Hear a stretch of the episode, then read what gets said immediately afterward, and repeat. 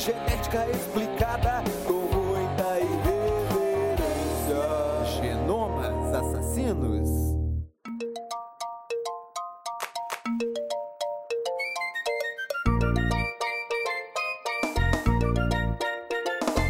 Olá, pessoas! Sejam bem-vindos a mais um episódio de Genomas Assassinos, o podcast sobre genética, onde a gente vai discutir as tão curiosas moléculas que compõem a mim, a você e a todos os seres vivos desse tão submarino planeta que nos abriga. O episódio de hoje dedicado à matéria que eu estou fazendo esse semestre, na verdade tá acabando já, né? A gente teve que produzir um vídeo para a matéria de adaptações fisiológicas dos animais ao ambiente. É uma matéria optativa aqui do curso de Ciências Biológicas da UFPR.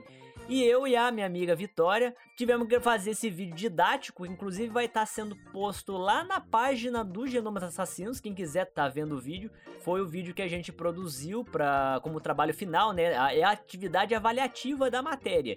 Então não tem prova como atividade avaliativa, mas tem atividades ao longo do semestre, alguns questionários que a gente foi respondendo online mesmo, e esse vídeo como material didático voltado para qualquer público, né? A gente só especifica para a professora qual público que a gente está direcionando esse vídeo e daí a gente produz. O tema desse vídeo tem que ser relacionado com a matéria, ou seja, a adaptação fisiológica dos animais ao ambiente.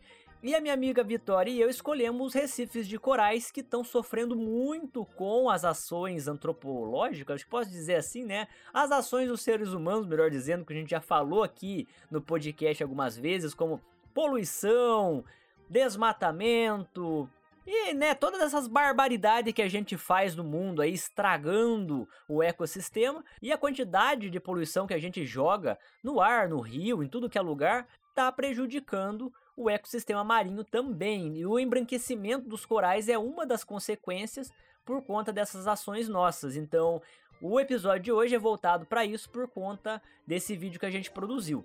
Essa matéria é oferecida pela professora Carolina, do Departamento da Fisiologia, e a gente decidiu também fazer esse episódio do podcast com material complementar, trazendo aqui para vocês um pouquinho mais sobre esse assunto, porque o vídeo ele tem uma duração limitada, né? Então o podcast seria um material extra, vamos dizer assim. E antes da gente ir pro episódio, gente, eu preciso falar uma coisa aqui para vocês, a questão do áudio. Eu gravo os episódios todos online porque gravar no presencial é muito complicado, tanto para mim quanto para a pessoa que tá participando, né? Online é muito mais prático para todo mundo, vamos dizer assim.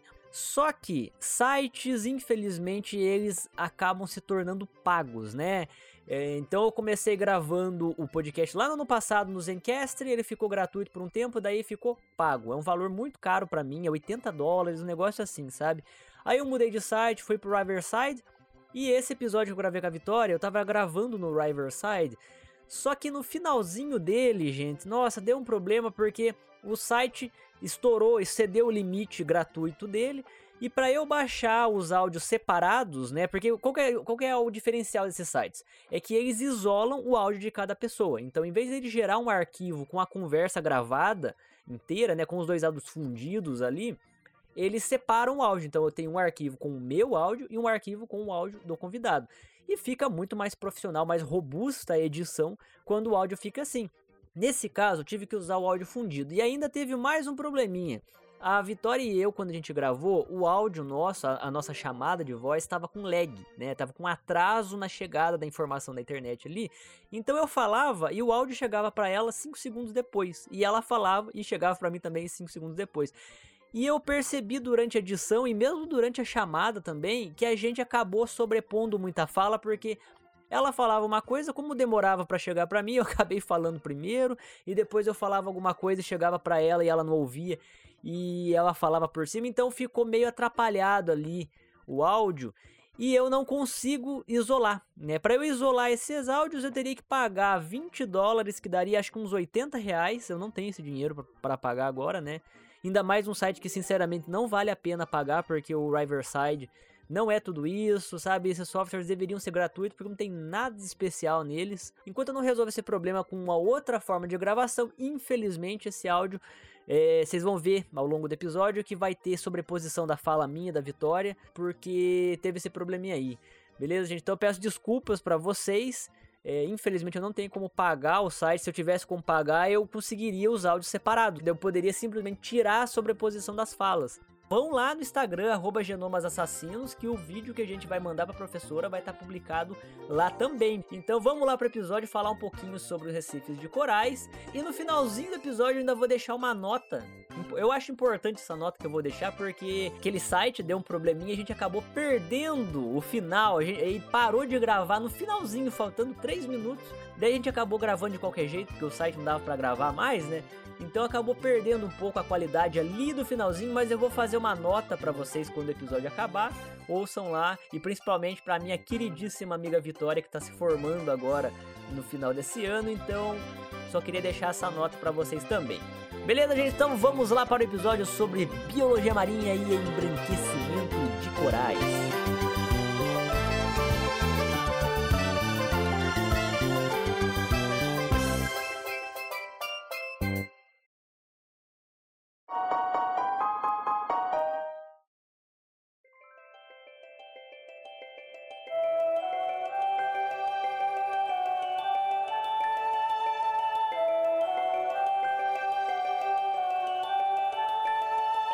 Voltando então mais uma vez com a nossa queridíssima amiga Vitória Colucci, que gravou com a gente lá no episódio 11 aqui do Genomas, já faz mais de 10 episódios que ela não volta aqui no podcast.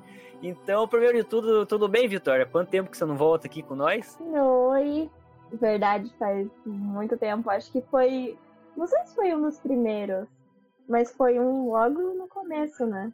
Foi logo no começo, foi no ano passado, inclusive faz tempo. Mas apesar de tudo, a Vitória tá aí de volta mais uma vez. E hoje a gente vai falar sobre biologia marinha, porque a gente tem um trabalho de. Como é o nome da matéria? É... é adaptações fisiológicas dos animais ao ambiente. Isso, essa matéria é optativa do curso de biologia aqui. E a gente tem que fazer um material de divulgação científica, um vídeo. Inclusive, o vídeo vai estar tá lá no Instagram. Quem quiser ver o videozinho que a gente fez, eu vou postar no Instagram do Genomas. E a gente vai falar sobre embranquecimento de corais, como que. O que está acontecendo né, com os corais, coitados, que a gente está matando todos eles e a toda a biodiversidade marinha. Então eu trouxe a Vitória para falar disso, porque a gente está fazendo essa matéria e o trabalho junto, mas também porque a senhora Vitória, ela gosta de biologia marinha, né, Vitória? O que, que você pode falar, primeiro de tudo, sobre biomarinha que você curte? Acho que desde que eu entrei pro curso, eu sempre gostei de biomarinha, né? Eu queria fazer biomarinha ao invés de biologia, mas eu acabei indo para bio, porque aqui em Curitiba não tem biologia marinha, né? E eu não podia é. Nem mais. Mas, tipo, não é um arrependimento nem nada. Mas eu sempre gostei muito. Sempre foi algo que eu acho que é uma das coisas mais importantes. Assim, eu acho que apesar de as pessoas falarem mais sobre ultimamente, eu ainda acho que é muito pouco falado para o tamanho do impacto que ele tem na nossa vida e tudo mais. Independente de qualquer, qualquer organismo que a gente vá falar sobre. É, é verdade. Ainda mais porque a maior parte do planeta é coberto de água, né? Tudo que acontecer no mar vai afetar todo mundo, né? Sim. Eu lembro bem quando você entrou que você queria trabalhar com tubarões. Como que tá isso aí? Você vai trabalhar com tubarão? Vai trabalhar com os peixes que você trabalha na genética? Assim, é o plano, né? Eu vou me formar agora, eu fico ali pro mestrado e a gente tá planejando um projeto aí com tubarão. Vamos ver se vai dar tudo certo torcer para que sim, vai dar, mas, né, é muito. É uma área que. Né, tubarão, não é muita gente que se importa, então é um pouco complicado, tem todo muitos empecilhos, né? Mas a gente vai, estamos tentando. É, o pessoal para comer a carne de cação, né, como é que chama, um nome muito errado é, chamar. Pra, ma pra matar, o povo gosta. Agora, pra pensar em alguma coisa, tipo, de bom, Aí já é difícil, né? É. Então, Vitória, pra gente começar falando sobre biologia marinha, eu queria falar para você, perguntar para você se que, que, é o ecossistema marinho ali, os corais? Eu acho que você entende disso bem mais do que eu, que eu lembro que você estagiou com uma professora que trabalha com quinidários, esponjas, né? O que, que é esponja? O que, que é coral? O que você sabe dizer para nós aí que eu... Ne... Nossa, isso ficou lá em Metazoa 1, no comecinho do nosso curso, né? Metazoa 1, aham. Uhum. metazoa é uma das primeiras coisas que a gente vê, assim, que é a, a parte marinha, né? O ecossistema marinho vai ser, tipo, marinho, né? Quando a gente pensa em marinho, não o aquático. Porque o aquático já é muito maior. O marinho ele vai ser mais a parte da água salgada, então ele vai contar com os oceanos, a zona costeira. Então, todos os animais, todos os organismos, todas as plantas que tem no mar, no, na parte marinha. Então, é muita coisa. Quando a gente pensa em toda a diversidade que a gente tem fora, tipo, na parte terrestre, assim, a gente pensa, ai, sei lá, hum, vamos colocar a Amazônia. A Amazônia, tipo, é imensa, tem um monte de diversidade e, tipo, ela é só um pontinho, assim, quando a gente vai falar em ecossistema marinho, porque é uma coisa imensamente maior. Realmente, gente, não sei se vocês já viram não sei se vocês já viram como que é uma, um recife de coral, mas é uma floresta amazônica debaixo d'água, assim, sabe? É impressionante o quanto de ser vivo que tem lá. Eu diria que os corais junto das algas ali seria, vamos dizer assim, a floresta que os peixes vivem. É meio que isso, junto com as anemo, nessa coisa arada aí. Sim, pra, praticamente. Eles são muito grandes, né? Os recifes de corais, eles são muito grandes, eles conseguem ser enxergados por satélite e eles realmente vão abrigar a maior parte da biodiversidade marinha. Então, todos os, os organismos de todas as classes, se você for parar para pensar em classe e, referente à cadeia alimentar, né? Uhum. Então todos vão estar tá lá. Eles têm tudo praticamente, desde produtores até consumidores primários, consumidores secundários, tudo. Eles e é, e é lindo, né? Quando você olha assim, é absurdo. Tudo muito a, colorido, né? A beleza que eles têm. Aham, uhum. é lindo, lindo. É, tem crustáceo, tem equinoderme. Crustáceo é caranguejo, siri, daí tem estrela do mar, peixe. Ixi, tem muita coisa, gente, muita Sim. coisa. Se for pra gente ficar falando tudo esponja, que tem lá, esponja, tubarão também. Tubarão. Enfim, gente, se é. for pra gente ficar falando aqui também. tudo que tem lá, é muita coisa. Mas hoje a gente vai até um pouquinho mais no coral, nas barreiras, nos recifes de corais mais propriamente, porque como eu disse, né, é a floresta da biodiversidade marinha. Então tá tudo morando ali. Seria equivalente a gente gravar um episódio sobre a floresta amazônica, sobre o cerrado, sobre é, a Mata Atlântica. Só que no caso são biomas, né? Os, os, recifes de corais, eu não sei se chega a ser considerado um bioma, mas é, talvez. É, é, um nicho ecológico, pelo menos. É, não é, não é bem considerado um bioma, mas tá ali, né? Tá, tá beirando, né? Mas agora tá sobre, o, sobre o, o, Recife propriamente. Então, coral. O que, que, é um coral, Vitória? Mais ou menos ali na evolução. Você sabe dizer? Coral é uma esponja, né? Não. Não é uma esponja, então coral é o que? Olha só, eu aprendi toda a metazoa da forma mais errada possível, para ver como eu estudei bem.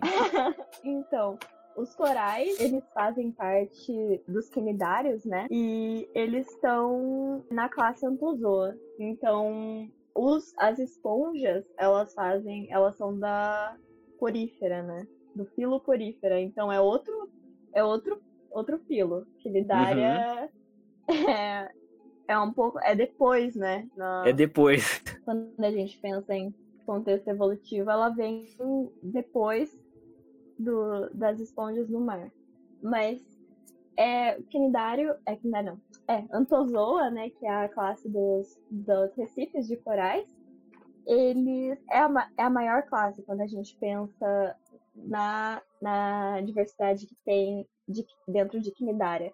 Então, Quinidária vai ter lá é, as, as águas vivas, né, as medusas. Elas são é mais conhecido por isso, né? Até acho que muita gente não sabe que Recife de Coral tá ali perto das águas vivas, né? Muita gente nem sabe que Recife de Coral é animal, em primeiro lugar. Exatamente, é isso que eu ia falar, porque eu acho que é muito contraintuitivo para as pessoas pensar, tipo assim, ah, uma água viva tá ali nadando, né? Parece aquele guarda-chuva se mexendo. Aí quando você vai pro coral, que parece uma planta, né? Fixa ali no chão colorida e ela não sai do lugar. É muito contraintuitivo pensar que aquilo é um animal, né? Pois é. É, é muito. Não é algo que a gente olha e fala, tipo. Primeiro que não se mexe, né? Eu acho que a gente tem muito essa ideia de, pelo menos eu tinha, antes da bio, que animal tudo se mexia. Tipo, Pra mim era bizarro a ideia de um animal ser fixo, sabe? É igual os é, antozoários, é aqui do mesmo grupo, né? Mas as anêmonas, que é. eu acho que é um pouquinho mais para baixo, as anêmonas eu acho que parece um pouquinho mais com animal, porque você ainda vê uma boca nela ali, sabe? Eu, pelo menos para mim, parece um pouquinho mais Os com... tentáculos, né? É. Agora, coral. É, então, a anêmona também é da... Também é antozoa. Só que é outra classificação ali mas estão juntos, só que eles se mexem, né? Ó, os corais não. Não se mexe. É, o coral, para quem não viu ainda, procure na. Eu vou deixar na capa umas imagenzinhas ali, mas também procure no Google para vocês darem uma olhada. Os corais é. Como que, eu vou, como que descreveria um coral, né? É uma estrutura um pouco mais rígida e colorida ali, onde os, os peixes costumam viver, né? Não só peixe, né? Um monte de coisa. Elas queimam também, né, Vitória? Os corais, se você encostar a mão neles, eu acredito que queimem também. Eu acho que algumas espécies, sim. Não todas, né? É, por exemplo, tem o, o coral de fogo, né? Que ele queima. Ele tem célula que a gente chama de urticante, né? Que uhum. causa queimadura. É muito.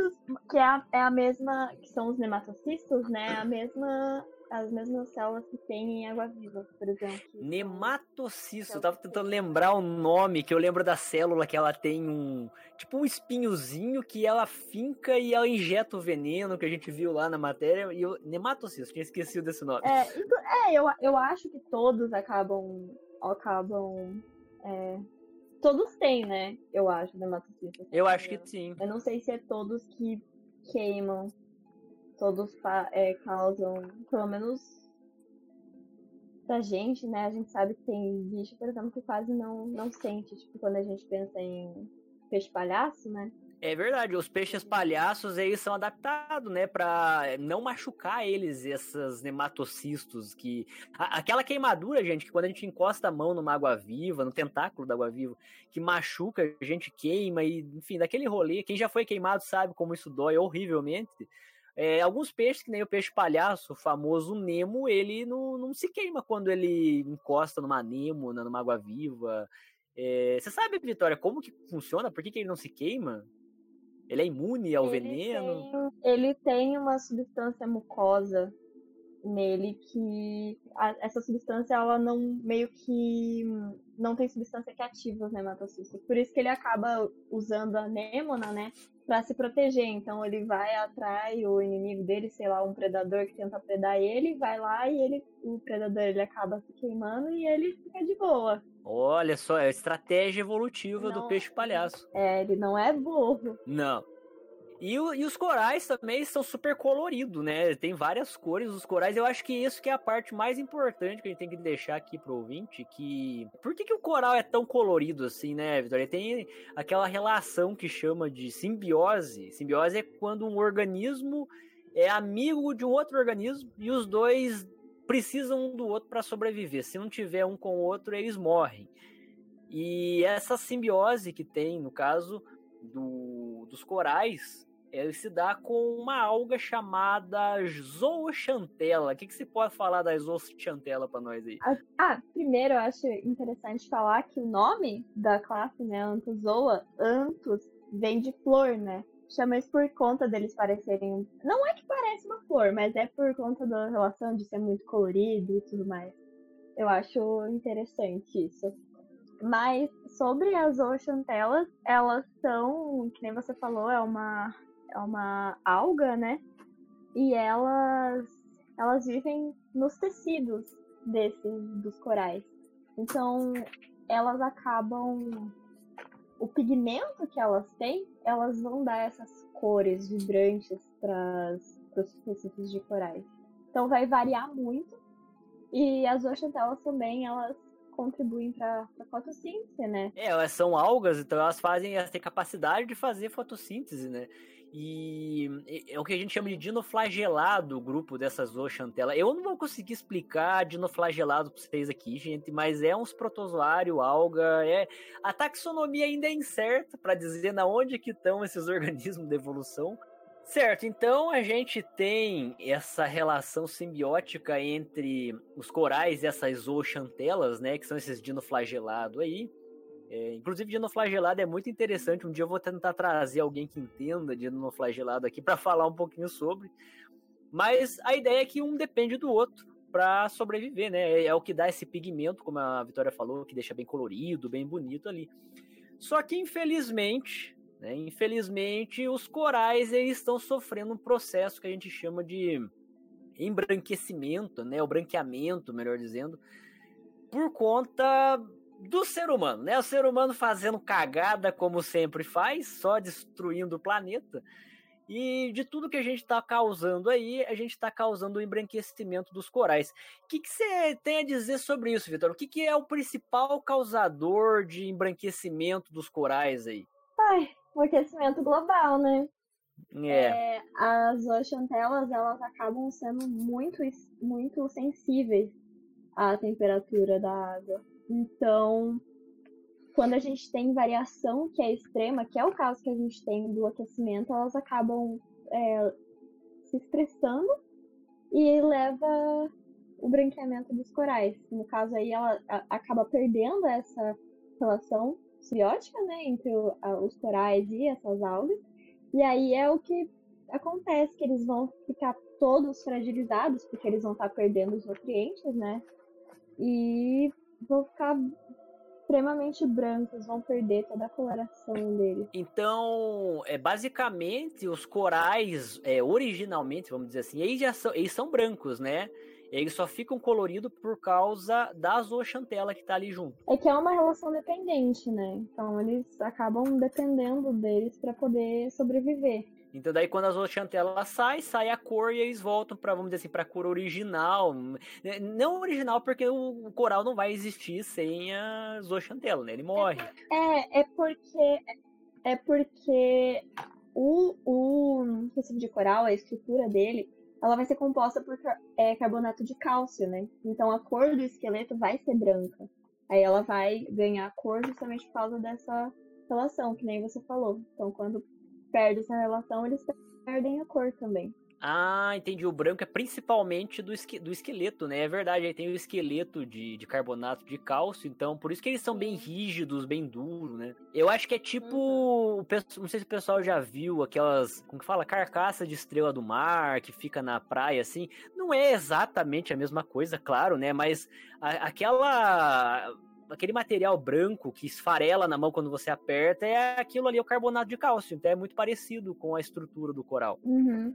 Então a temperatura está aumentando, né? Isso aí não é novidade, faz mais de 100 anos que a gente está fazendo essa cagada de aumentar a temperatura. A gente viu isso nas últimas semanas aí, batendo recordes mundiais de, de temperatura. Você passou muito calor, Vitória, com esses dias aí? Nossa senhora. E isso porque a gente mora em Curitiba, conhecido por ser mais frio, né? A cidade mais fria do universo, Mas né? Não existe lugar mais frio. A gente viu o Rio de Janeiro chegando a sensação térmica 60 graus. Tipo, absurdo. Foi terrível, foi terrível. Então, se a gente tá sofrendo aqui, imagina os corais do fundo do mar. Não é porque tá debaixo d'água que eles não passam calor também, tá, gente? A água também esquenta e eles também estão sofrendo com isso. Antes da gente ir para essa parte da conservação, né, dos danos propriamente que isso aí causa, queria perguntar para você, Vitória, você sabe alguma coisa se dá para comer coral? Existe algum coral que é comestível? Tem algum peixe, algum animal que come coral, alguma coisa assim? Eu acho que tem alguns tipos de peixe que comem corais, sim. Mas eu não não vou saber espécie, não vou saber. Tô tentando lembrar que. Eu acho que tem. Eu acho que tem um mesmo, tô tentando lembrar o nome agora. Puta merda. Ó, tem um bulbo netopom. Peixe que come. Ó, artigo da é, notícia da BBC. Peixe que come corais causa polêmica científica. Olha, por que será, né? Não vai dar pra nós ler isso aí agora, mas se tem um peixe que come coral, eu acredito. Ah, eu achei esse artigo também, ó, eu tava pesquisando também que é o peixe bolbometopom, né? Que nome esquisito. Bolbometopom.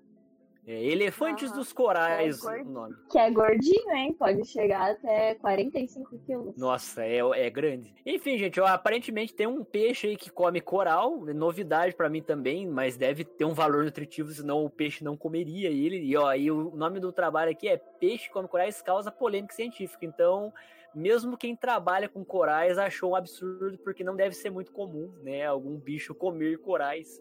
E ainda mais porque, como a gente falou, tem aquelas adaptação ali que causa queimadura e tal. Então, eles não ev- eles não são muito atrativos pra gente comer mesmo, porque não quero comer uma água viva que vai queimar tudo por dentro. Sim, também dá pra pensar é, que, por exemplo, como eles têm é, as zooxantelas associadas, a zooxantela é, é microalga, né? Então talvez seja por causa dela, né? Não necessariamente por causa do coral. Ah, Eu verdade. É mais fácil dele conseguir, dele conseguir comida de microalga sem se pegar de dedo.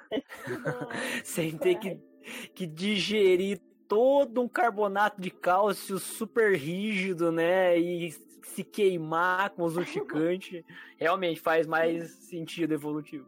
Ó, mas esse, esse peixe elefante aqui, ele um guerreirinho na evolução, porque aparentemente ele come corais. Mas, tirando a importância de- dos corais servir de alimento para meia dúzia de peixe, é, qual que é a importância da gente conservar os corais, Vitória? Porque, tipo assim, né? Vou pensar, a gente tá aqui no meio do continente. ah, tem gente que pode pensar, tipo, ai, foda-se os corais, pra que, que eu vou perder meu tempo? Deixa que o esgoto caia no mar e polua tudo e mate todas essas coisas. Por que, que a gente tem que conservar os corais? Porque, tipo assim, porque ah, tá causando embranquecimento deles lá. E o que, que eu tenho a ver com isso? Porque tem muita gente que pensa assim. Então, quando a gente não pensa em toda a perda de biodiversidade que a gente tem quando acaba perdendo um coral, quando acaba, o, quando acaba acontecendo o embranquecimento dos corais, porque é isso que acontece. Quando a gente perde um tipo de coral, acaba todos os animais que vivem naquele ecossistema, né, nesse, nessa gama desse de coral, eles acabam ficando sem viver, ou sem viver. Então, isso é desde peixe pequeno, que depende dele para sobreviver, para se esconder dos, dos peixes grandes. E quem come os peixes grandes, geralmente é a gente. Então, as pessoas pensam, ah, não tem nenhum impacto com a gente, mas acaba influenciando. Só que ninguém pensa sobre isso. Mas quando a gente pensa na perda de coral, a gente tem, por exemplo, muita comunidade costeira depende desses recifes para pesca. Então, muitos desses animais que vêm da pesca, muitos dos, dos peixes que as pessoas comem, eles vivem em recifes de corais. Ou até mesmo o turismo, quando a gente pensa, mo- os recifes de corais também são destinos turísticos que acabam atraindo visitantes, pra, as pessoas acabam fazendo mergulho para ver eles. E também, para mim, uma das mais importantes é que eles são barreiras naturais. Então, eles vão proteger a, a costa de tempestade, de ondas, de tsunamis. Então, tipo, vai ter impacto pra gente. Se, vamos por aí, se todos eles sumirem. Sabe? A, a, a perda dele faz com que as comunidades costeiras fiquem extremamente vulneráveis.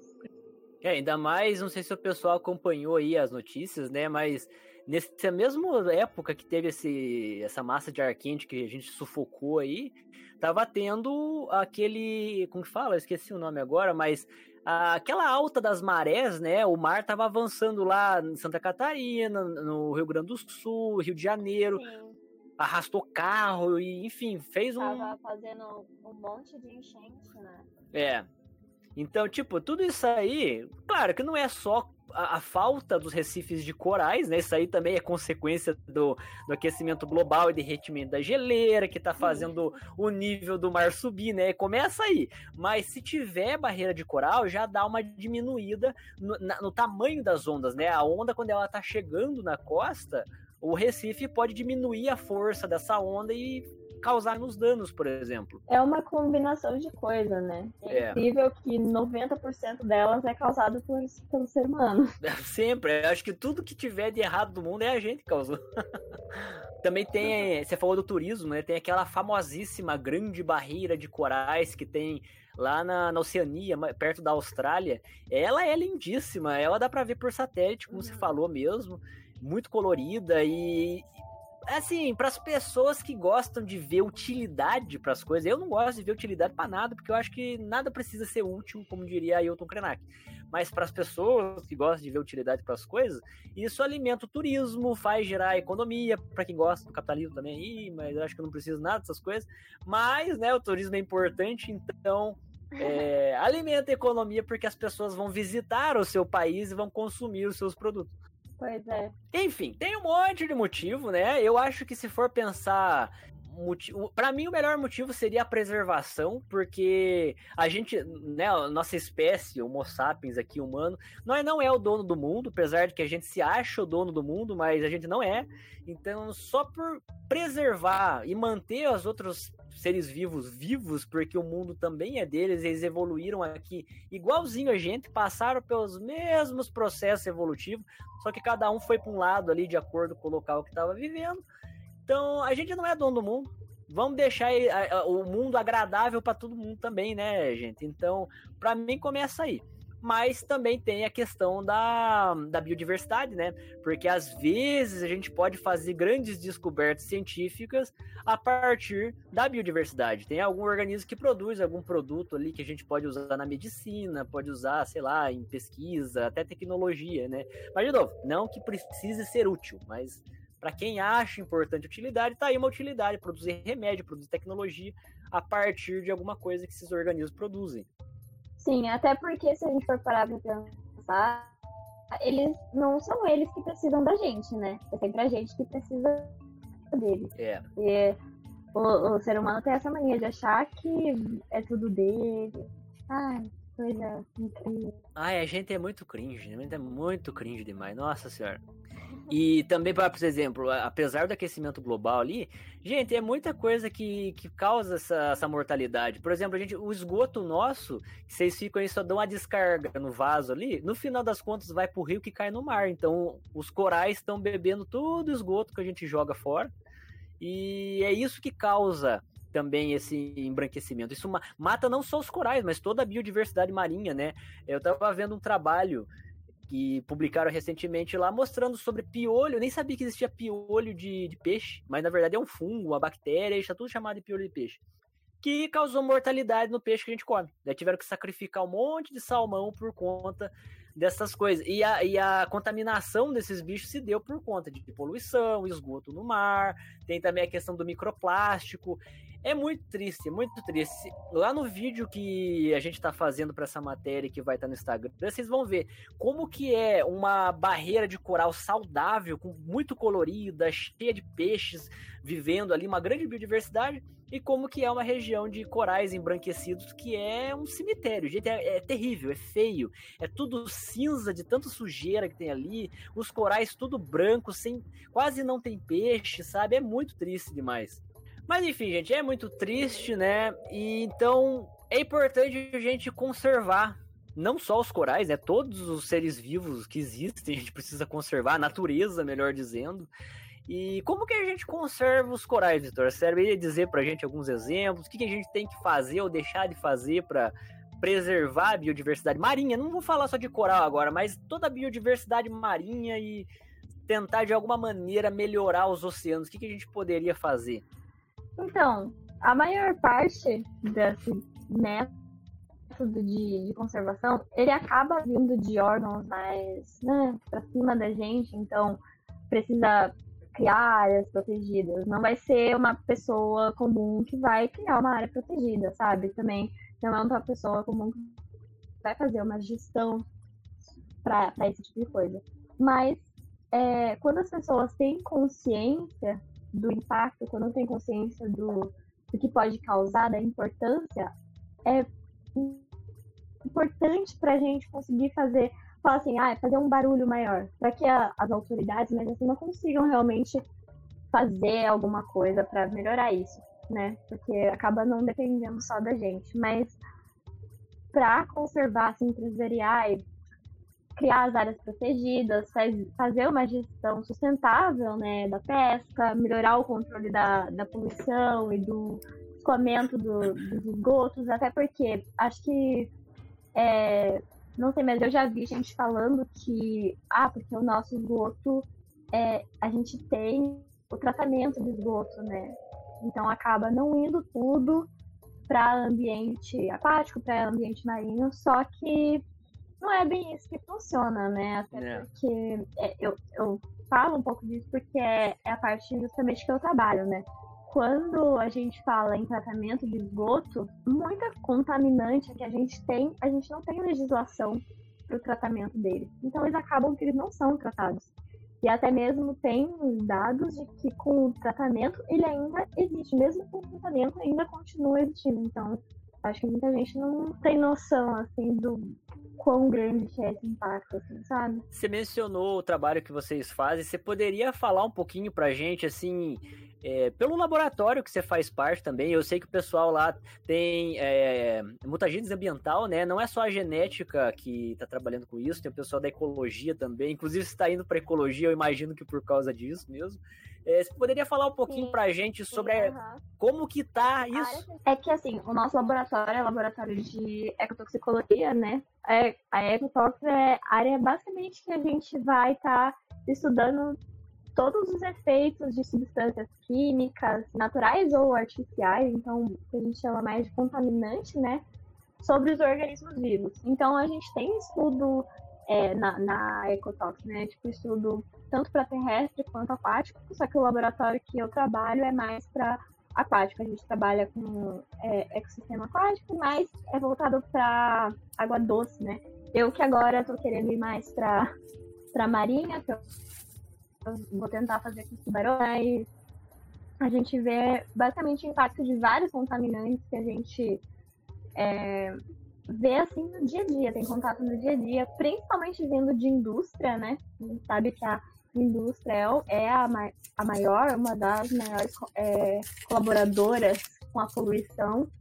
É muito contaminante que vem das indústrias, então tem, tem isso também, né? Mas também tem coisa que a gente usa que acaba, o produto do nosso cotidiano, assim, que acaba trazendo essa contaminação, né, uhum. né? Dos ambientes aquáticos. Óbvio, não é a gente querer tipo, ai, para de usar tal produto, para de usar tal produto. Não é isso. É só, tipo, você ter uma consciência de que, ai, você tá usando isso? Tá bom, mas, tipo, tá fazendo um mal. E não é para você parar de usar ele necessariamente. É mais uma pressão de, tipo, olha, a gente, a gente precisa de legislação que possa tratar isso de uma maneira certa, né? Yeah. Mas óbvio, tem umas, umas coisas que a gente pode, tipo, evitar, usar um pouquinho menos. Eu gosto muito muito dessa área. É, igual o pessoal fala, ai, tem que diminuir o banho porque economizar água e tal. De fato, tem que diminuir o banho para economizar água, economizar energia, mas não vai ser diminuindo o teu banho que vai resolver o problema, porque a indústria, ela é infinitamente maior o consumo e gasto de água e energia que eles usam para fazer o que fazem, né? Mas, de novo, não é por conta disso que a gente vai viver desleixadamente, né? Exatamente. Eu acho que a gente viu isso em ciências ambientais, né? Que a professora comentou, tipo, tudo bem que a gente, as nossas mudanças individuais são importantes no, tipo, no ambiente. Em comparação com o de uma indústria, é muito pequeno. Tipo, se você for parar para comparar. Óbvio que a gente tem que ter medidas para melhorar isso. Só que a nossa ação, vamos dizer assim, não é suficiente Justamente por isso que a gente precisa dessa pressão, mas para as indústrias, né? é, agropecuária, essas coisas, porque tanto que uma, um dos, dos maiores colaboradores para aquecimento global é o, justamente o efeito estufa, né? Uhum. Que obviamente vem, por exemplo, ai, da gente comer carne. Mas também vem de gases que são liberados por, pela indústria. Agora, tipo, sabe, é uma questão de só, sabe? É, é tudo indústria. É sempre. A indústria, no final das contas, indústria, capitalismo, ser humano, é tudo isso aí. é, Vitória, eu queria perguntar uma última coisa antes da gente. Também, antes da gente chegar. Tava ótimo, né? Eu queria perguntar uma coisa para você antes da gente finalizar. é, você trabalha com a água. Assim, você poderia falar bem rapidinho pra gente como que tá a água que a gente consome, que a gente bebe, mesmo sendo no ambiente dulcícola, né? A gente tava falando de coral que vive lá no mar, mas eu acho que se a água aqui do continente tá ruim, a do mar então deve estar tá muito pior. Então, do trabalho que vocês fazem, o que você conhece disso, como que tá a água que a gente bebe e ela é boa? O que que tem dissolvido, diluído nela, melhor dizendo?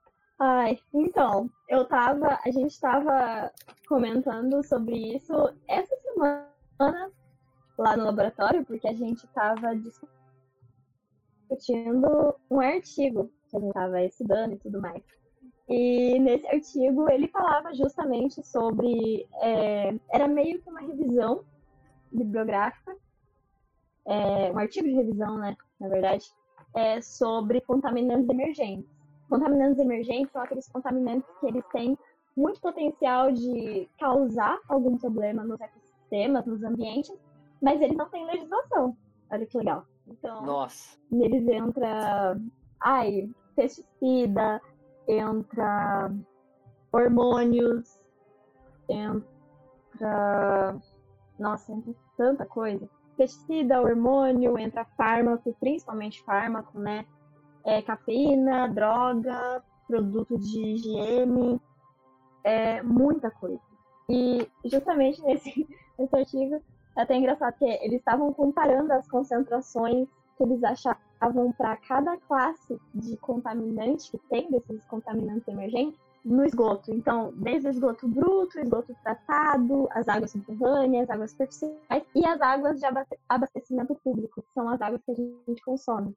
E todas as classes de contaminantes estavam é, presentes na água de abastecimento público. Então, tá aí, a gente tá. É justamente, a gente não tem legislação, não tem esse tratamento tão eficaz, assim, ele é muito caro. Então, a gente tá consumindo isso, sabe? Então não é uma coisa, não é coisa simples. A gente está consumindo um monte de, de resquício de fármaco, um monte de resquício de droga até, é, de pesticida, de vários compostos, de tipo, produto de limpeza de casa, sabe? É, é tenso. Gente, isso que a Vitória falou me lembrou de uma coisa que, olha para vocês verem. Quando a gente vive na nossa bolhazinha do dia a dia, fazendo nosso trabalhinho, as coisas ali, a gente esquece que existe uma cadeia de coisas acontecendo, né? E por que, que eu tô falando isso? Porque a presença de antibióticos na água, que já tem, vamos dizer assim, não é altamente concentrado, mas que tem traços e você beba isso todo dia, eu li um trabalho que mostra como que esse antibiótico está afetando o nosso comportamento. Porque se a gente bebe uma água da torneira que tem traços de antibiótico, esse antibiótico afeta a nossa flora intestinal. E fisiologicamente, a flora intestinal altera nosso comportamento, isso é um fato que a gente vê na fisiologia animal. A nossa flora altera como a gente interage no mundo, se a gente está feliz, triste, com raiva, enfim, nossas, nossas emoções ali, né? A fisiologia do nosso corpo. Então, olha que rolê. A gente tá jogando lixo no, no esgoto. O esgoto cai na água, já contaminou todos os lençóis freáticos e no final das contas a gente bebe isso e mais uma vez vai afetar a gente por conta de traços de antibiótico. A Vitória falou um monte de coisa que tem na água que eu nem fazia ideia que tinha ali. Então eu acho que meio que não existe água pura mais, né, Vitória? É, é muito preocupante. A gente. É, ah, é que assim, tem os filtros, né? Só que pra, pensa para você eliminar se um tratamento de esgoto não eliminou. Sabe? Precisa não só um, um simples filtro que a gente compra de casa, em casa. Precisa de um filtro realmente, sabe? Que passe por vários tipos de, de carvão, né?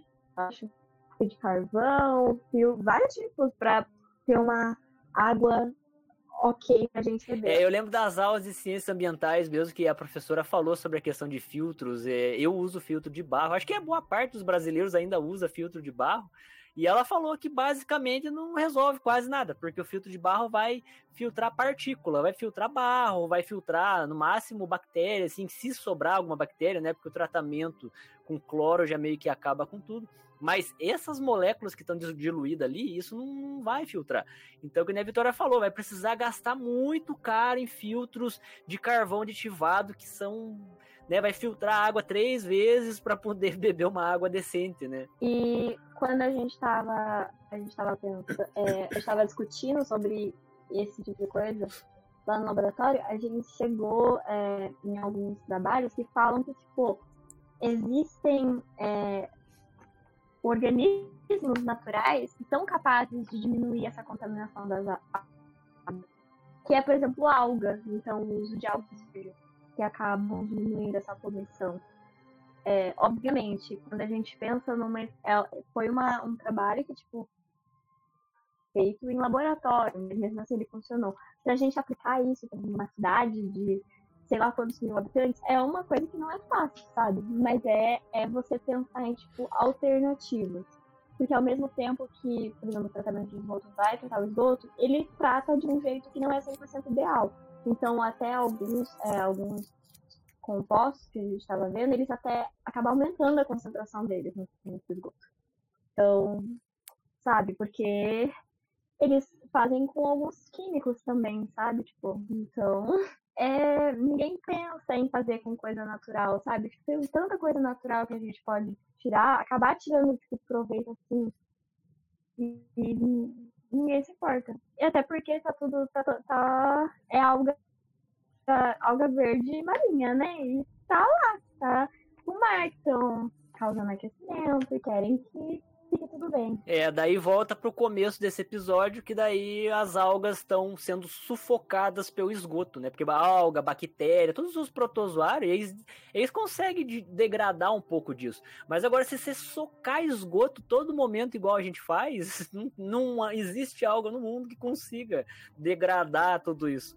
Então a gente está matando os oceanos, está matando os rios, as florestas, o planeta todo, e a nós mesmo também, né? Consumindo esse monte de lixo. Então, Vitória, antes da gente já tá dando nosso tempo aqui, antes da gente encerrar, eu queria falar mais uma última coisa com você, que é mais voltado para a matéria aqui, né? O nome é Adaptações Fisiológicas dos Animais. É, os corais estão se adaptando a esse a esse ambiente. Isso é uma coisa, inclusive, a gente estava conversando agora há pouco, quando a gente gravava o vídeo, né? Porque quando a gente fala que os animais, as plantas, todos os seres vivos estão se adaptando às mudanças que nós humanos estamos fazendo aqui no planeta.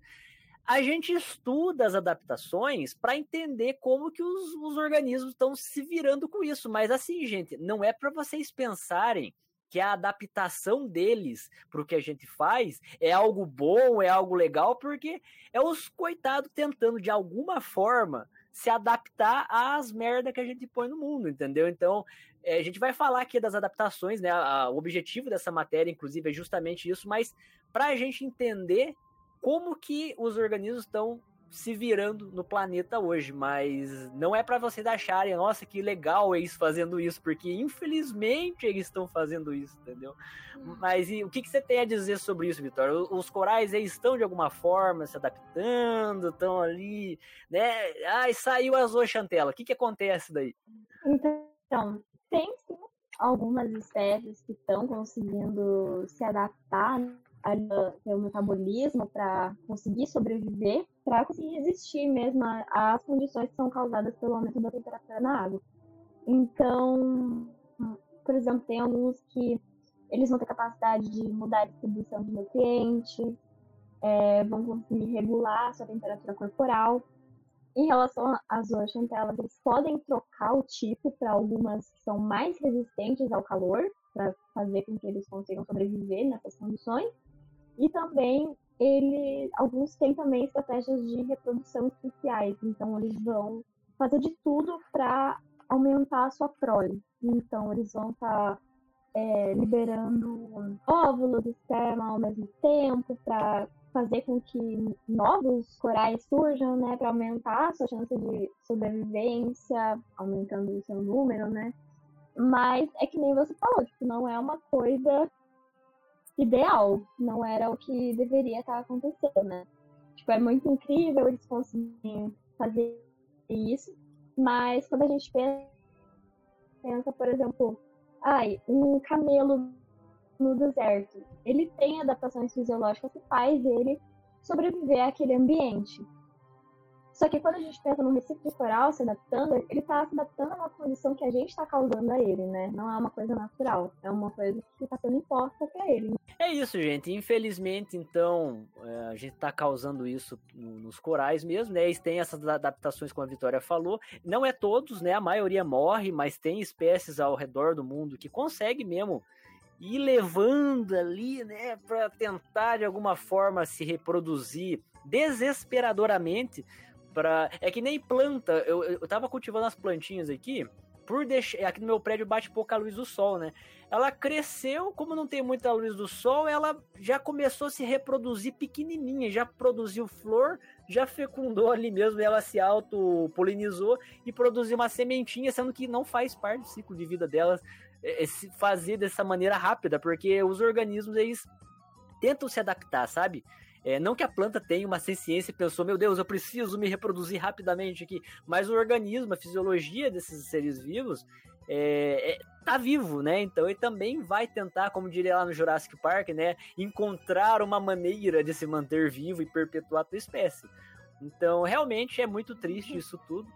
Então, vamos encerrando já. Vitória, eu, pra gente fechar aqui, eu queria, como sempre, agradecer você por ter vindo participar aqui do podcast, a gente fazendo esse trabalho dessa matéria, apesar de tudo, mas isso aqui é um episódio do Genoma, você está participando do, podcast de uma certa maneira.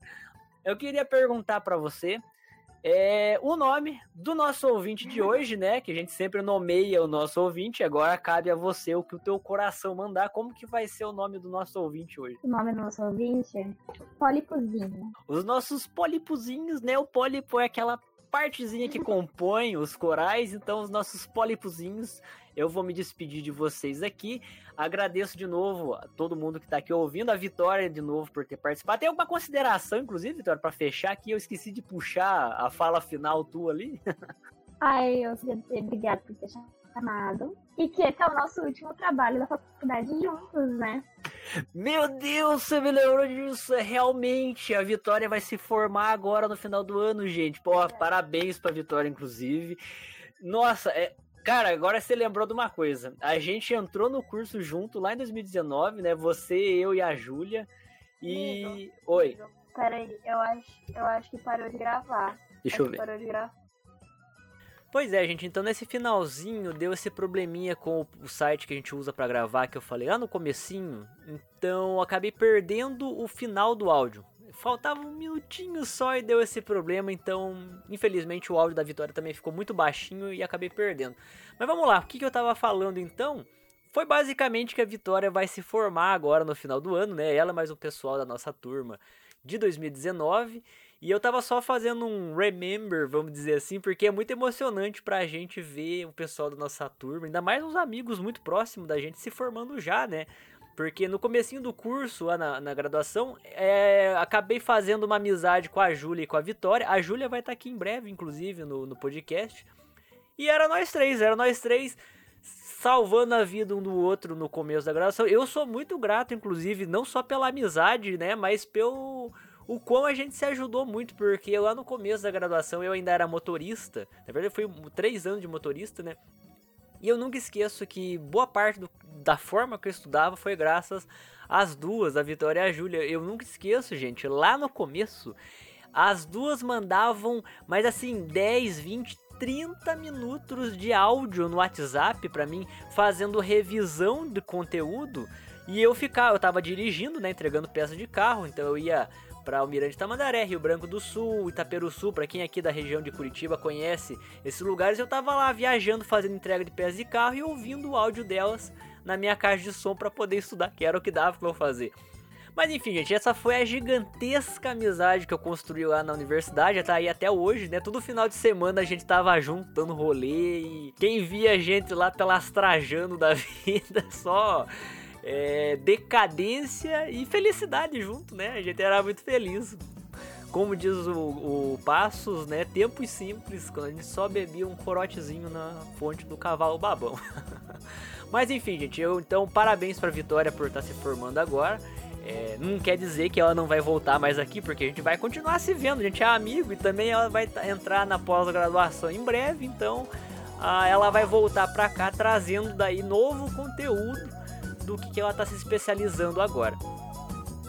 Então, deixar aqui mais uma vez o agradecimento dela por ter vindo participar aqui mais uma vez, além dos trabalhos que a gente fez junto na universidade, né? E é isso, gente. Então, até mais, os nossos queridos pólipozinhos. Eu deixo também aqui a despedida da Vitória, que infelizmente acabou perdendo por conta desse problema no final da, da gravação. Então fica a nossa despedida e até mais, gente.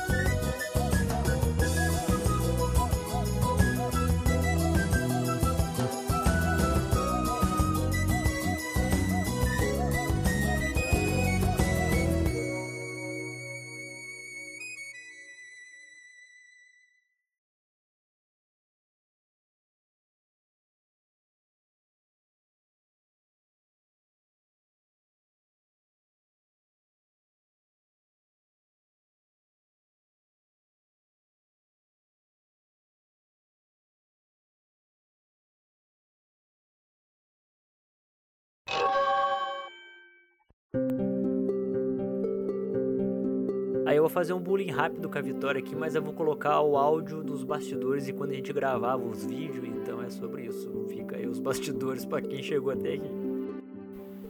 Ah, eu já consigo isolar o áudio aqui.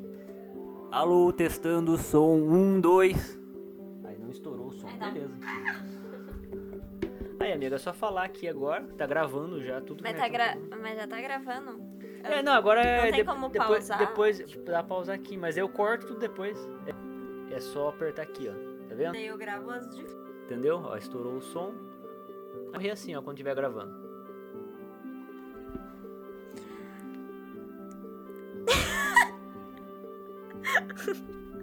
Que porra. Os corais têm uma relação especial com as algas chamadas zooxantelas.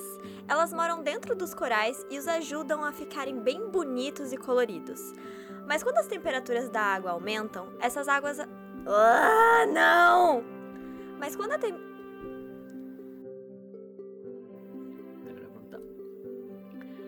Pois é, Ma Malu. Seu nome é Malu? Cada esforço que a gente possa fazer para ajudar já conta muito para proteger esses ecossistemas. Bom, vocês viram como a nossa. Como a nossa casa? Como a nossa casa. Como é a nossa de- casa, como né? a- Não, como a nossa casa, os recifes de corais Ah, são tá. fascinantes. É. Já vamos falar já do episódio então. É. Mas a gente vai ter tempo de gravar o episódio? Você consegue gravar? É hoje? Mas lá na minha casa. Eu na Você pode. casa, Isso, pode ser na sua casa daí. Acho que sim. É uma, uns 40 minutos sim. Ser. Ah. É.